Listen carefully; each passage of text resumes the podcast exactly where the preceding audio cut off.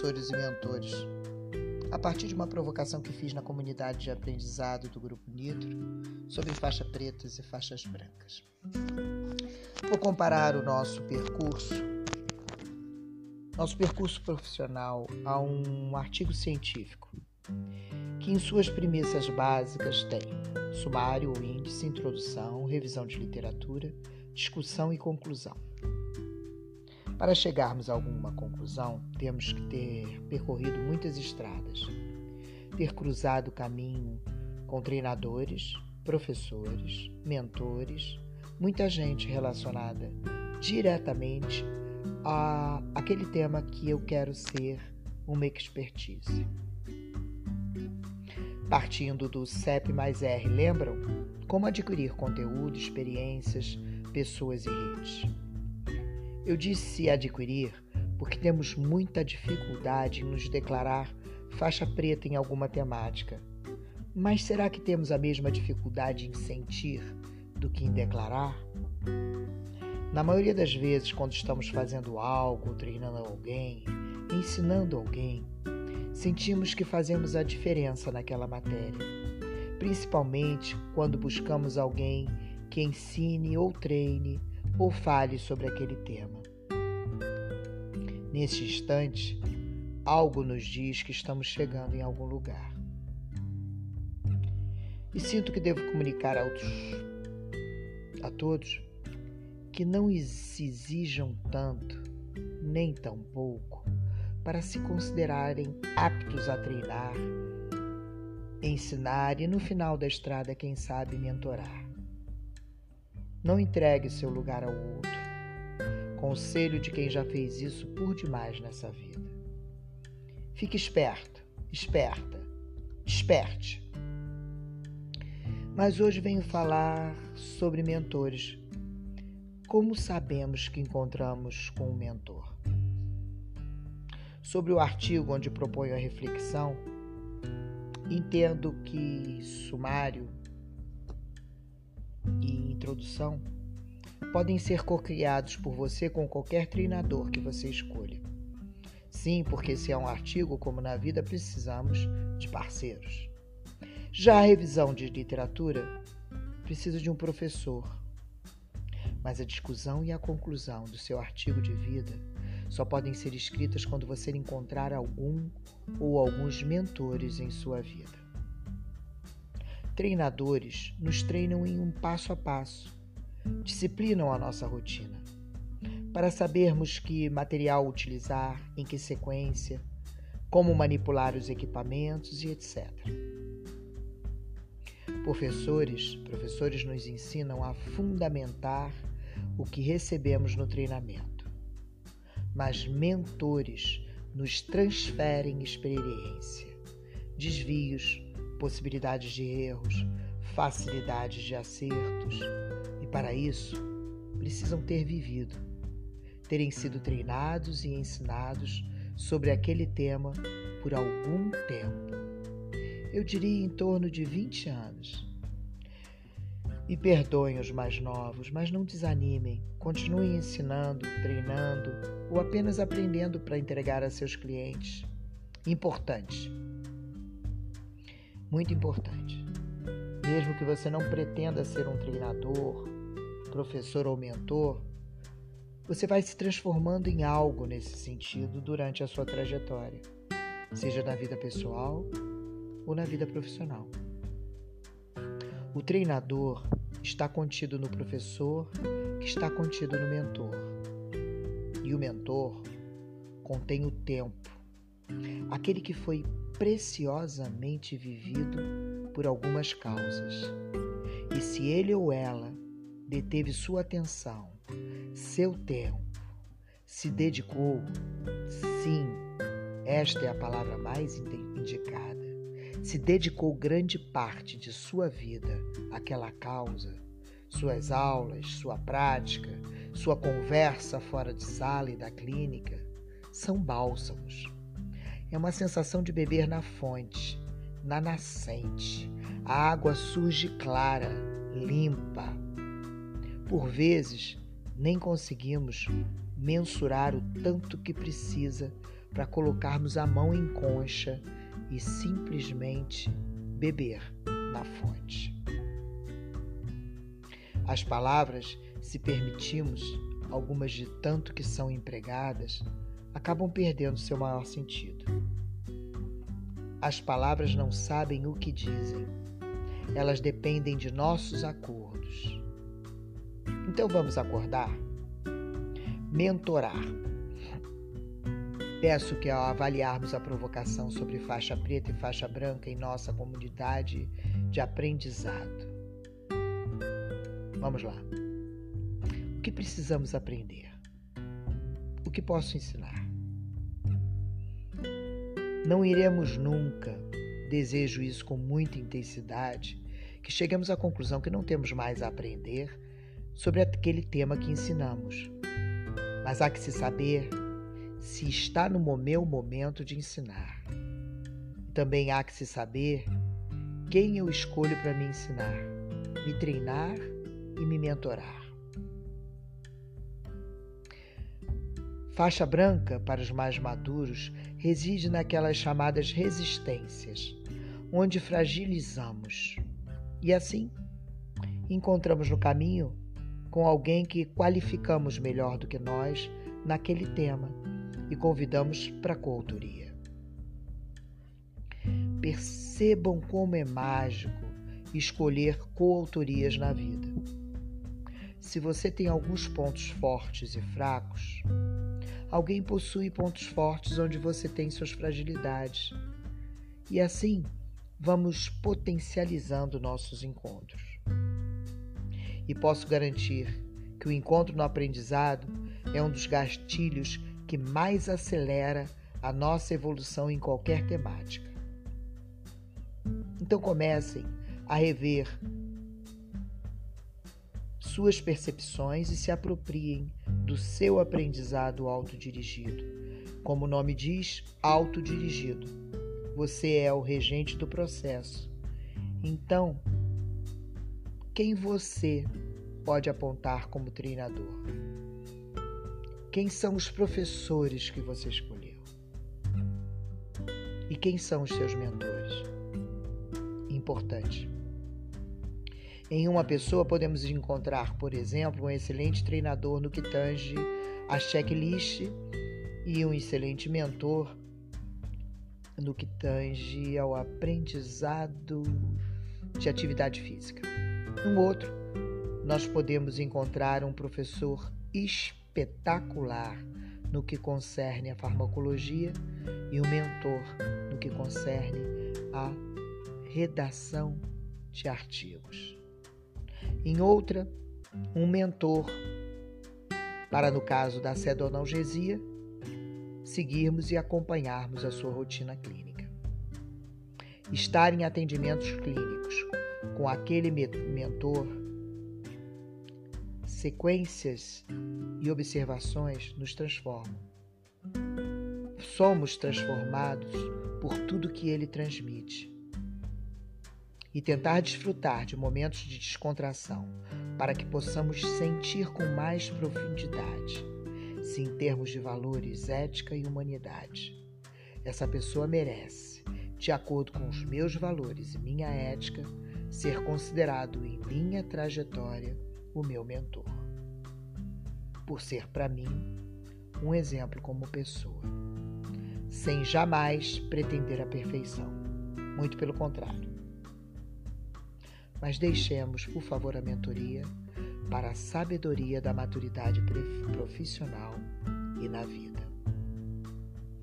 Eu, Carla Gamba, tive poucos mentores na sedação e muitos na vida, mas não tantos assim. Na sedação clínica e teórico foram dois: professor Álvaro Aguiar e professor Suchuá. Agora, mestres na sedação Farmacologia e Terapêutica. Chico Grupo, Maria Cristina Volpato e Eduardo de Andrade. Mestres, professores na sedação, Mark Steinberg e Ana Papas. Voltando à farmacologia, Raimundo Souza, Luiz Murgas Tiago de Mello. Eu sonho ver essa comunidade percebendo e se aproximando um por um seu aprendizado. Bernard Shaw disse que os homens olham para as coisas que existem e se perguntam por quê. Eu sonho com as coisas que nunca existiram e pergunto: por que não? Para finalizar essa reflexão, trago um poema de Marie-Anne Perrone. Uma sábia anciã. Já não estou à espera de uma ocasião especial. Queimo as melhores velas em dias comuns. Já não estou à espera que a casa esteja limpa. Encho-a com pessoas que entendem que até o pó é sagrado. Não estou mais esperando que todos me entendam, simplesmente porque não é a tarefa deles. Já não estou à espera das crianças perfeitas. Meus filhos e netos têm os seus próprios nomes que cintilam tão brilhantemente como qualquer estrela. Eu não estou mais esperando outro sapato cair. Isso já aconteceu e eu sobrevivi. Eu não estou mais esperando o tempo certo. O tempo é sempre agora. Eu não estou mais esperando o companheiro que vai me completar. Eu sou grata por ser tão colorosamente, ternamente realizada. Eu já não estou à espera de um momento tranquilo. O meu coração pode ser calado sempre que é chamado. Eu já não estou à espera que o mundo esteja em paz. Eu invoco a minha compreensão e respiro paz dentro e fora. Eu não estou mais esperando para fazer algo grande. Estar desperta para carregar o meu grão de areia é o suficiente. Eu não estou mais esperando para ser reconhecida. Eu sei que eu danço em um círculo sagrado. Eu não estou mais esperando perdão. Eu acredito. Eu acredito.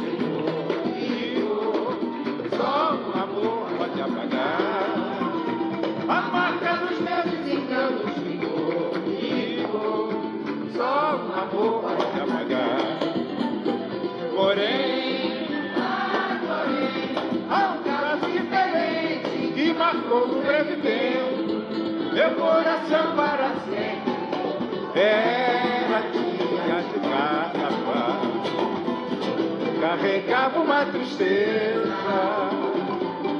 não pensava em novo amor. Quando alguém não me lembra do Senhor, escola, qualquer, pavilhão, qualquer, o samba trazendo alvorada.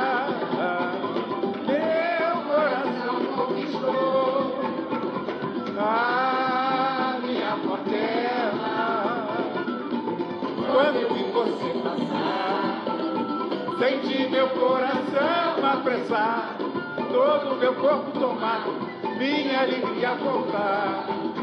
Não posso definir aquele azul, não era do céu, era do mar. Foi o rio que passou em minha vida e meu coração se deixou levar. Foi um rio que passou em minha vida meu coração. Se deixou levar.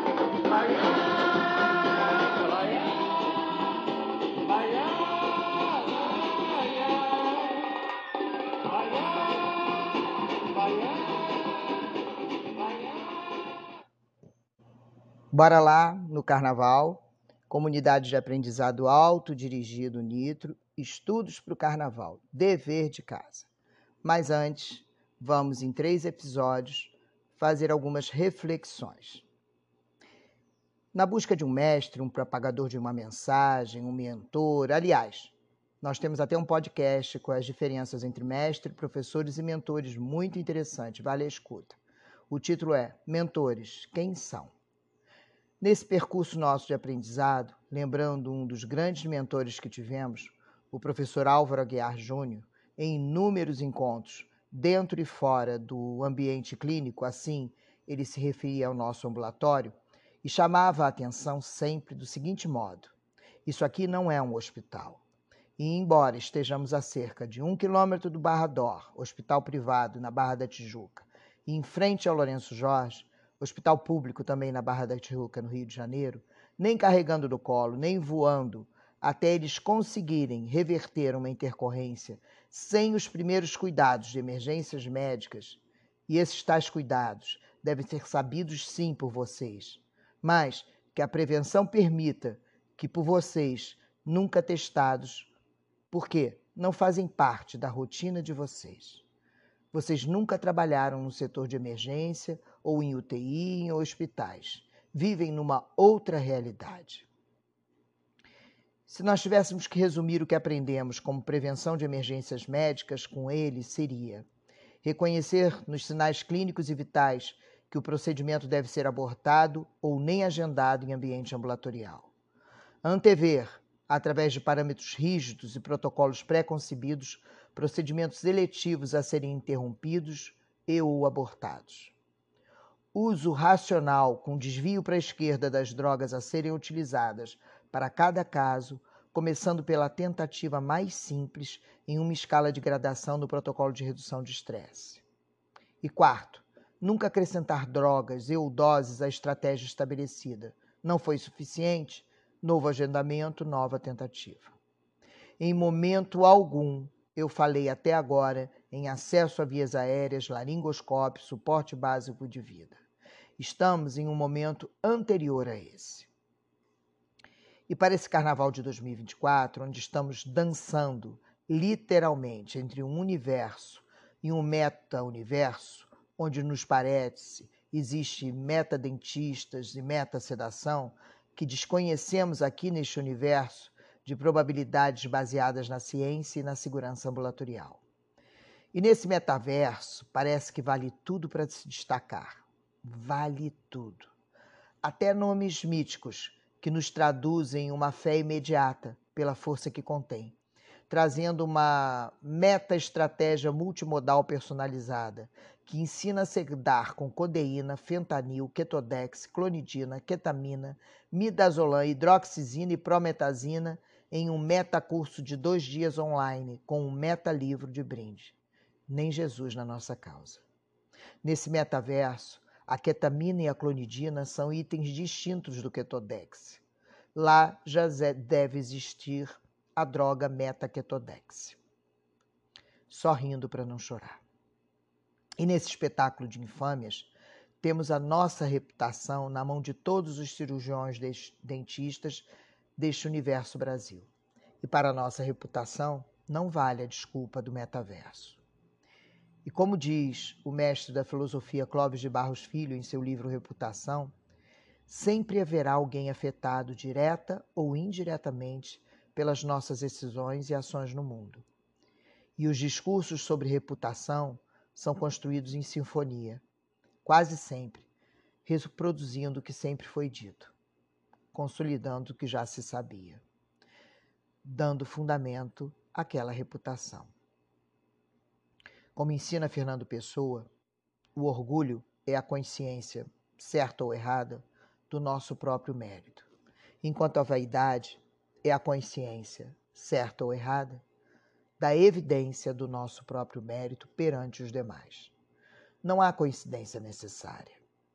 Assim, um homem pode ser orgulhoso sem ser vaidoso. Certo ou errado esse orgulho? É quem sustenta essa vaidade, certa ou errada. Com outras palavras, Theodore Roosevelt declara: Eu não me importo com o que os outros pensam sobre o que eu faço, mas eu me importo muito com o que eu penso sobre o que eu faço. Isso é caráter. Como sair dessa tal vaidade desmedida do meio acadêmico e, e lapidar apenas os nossos orgulhos? Ainda com o mestre Clóvis e a vaidade sem orgulho. O que é? Segundo Fernando Pessoa, o homem pode ser vaidoso sem nenhum orgulho. Encontra-se 100% à mercê do que pensam dele. É uma triste vítima de uma construção polifônica cujos caminhos ele não poderá nunca controlar. Espera a manifestação alheia para saber quem ele é. Perde permissão ao mundo para falar de si. E se submete a correções toda vez que qualquer ação ou omissão sua gere reprimendas. Um eu definido pelo outro. Uma vida cheia de protagonistas, interesses e estratégias. Pessoas com muito princípio, fundamentos para uma conduta, seja para a avaliação moral de si mesmo, ou seja para a construção polifônica do que são objeto. Mas e a segurança? A distância intangível entre as nossas praxes e as emergências médicas e as distâncias tangíveis entre a nossa clínica e o hospital mais próximo. Como permanecer orgulhosos de nossas condutas, do mérito de nos mantermos ensinando sedação no Brasil. Eu não me sinto parte desse metaverso. Eu grito que não somos parte disso.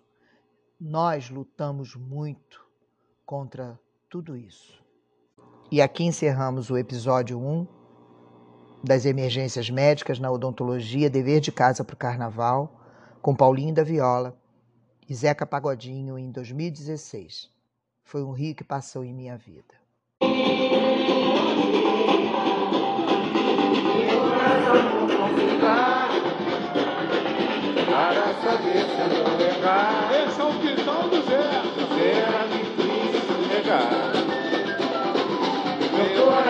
Tem mania de amor. Amor não é fácil achar. A marca dos meus enganos ficou, ficou. Só um amor pode apagar. A marca dos meus enganos ficou, ficou. Bora, vem geral! Só um amor pode apagar. Porém, ah, porém, meu coração para sempre era dia de casa. Carregava uma tristeza. Passiva, hein? Não pensando no amor. Marcos Vale, quando alguém Marcos. Dodô, vem! O samba trazendo alvorada, meu coração conquistou.